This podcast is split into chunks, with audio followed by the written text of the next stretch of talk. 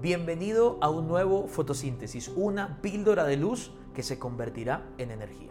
Quiero que me acompañes a orar. Bendito Señor, gracias por este día, gracias por esta oportunidad de vivir un nuevo día para ti. Te damos gracias porque nos das vida, porque nos das salud, nos das fuerza. Gracias por nuestra familia, por nuestros hijos, por nuestra casa. Gracias por el honor que hoy nos das de ser llamados tus hijos.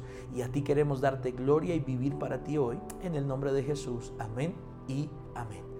Seguimos en este reto imitadores, ha sido una bendición y hoy entramos al hábito número 16. Vamos a conocer uno de los más poderosos hábitos que de hecho fue uno de los eh, de la materia de estudio de nuestro discipulado en nuestra casa Oasis Cajicá este mes. Y es que Jesús tenía el hábito de obedecer, el hábito de obedecer.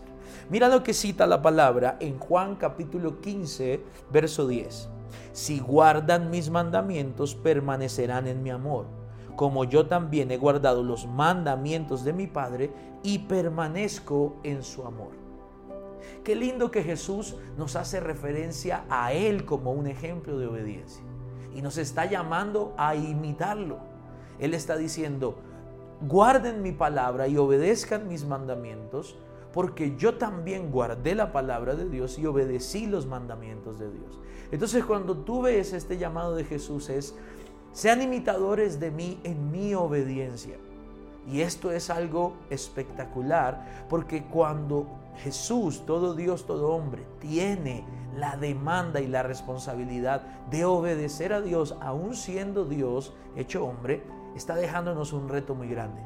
La vida cristiana no es posible sin obediencia.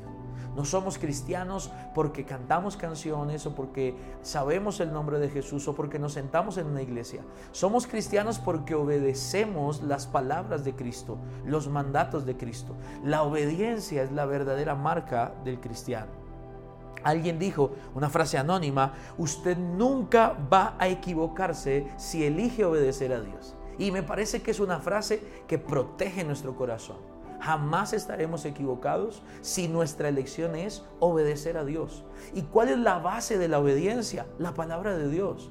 No es lo que diga un pastor, no es lo que diga alguien que va a la iglesia, no es lo que se le ocurre decir a alguien que Dios ordenó por una visión o un sueño. La obediencia está basada en la palabra. Tú y yo queremos obedecer a Dios, tenemos que basarnos en las escrituras. Por eso Jesús dijo, todo lo que ustedes me ven hacer no es lo que a mí se me ocurre hacer, es lo que mi Padre me ha ordenado. Lo que yo veo hacer al Padre, eso hago.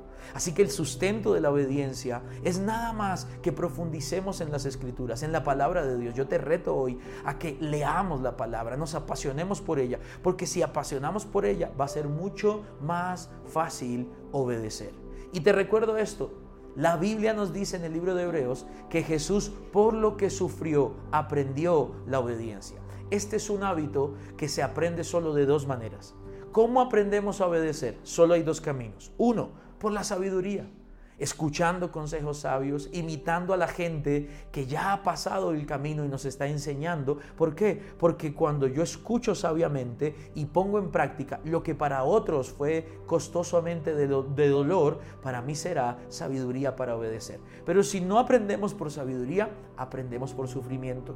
La Biblia dice en Hebreos, por lo que sufrió Jesús y padeció, aprendió la obediencia. Muchos de nosotros no aprendimos por escuchar consejos sabios y nos tocó vivir procesos. Y en los procesos aprendimos a obedecer. Así que el reto para el día de hoy es aprender a caminar en obediencia. Si Jesús obedeció, nosotros también debemos hacerlo.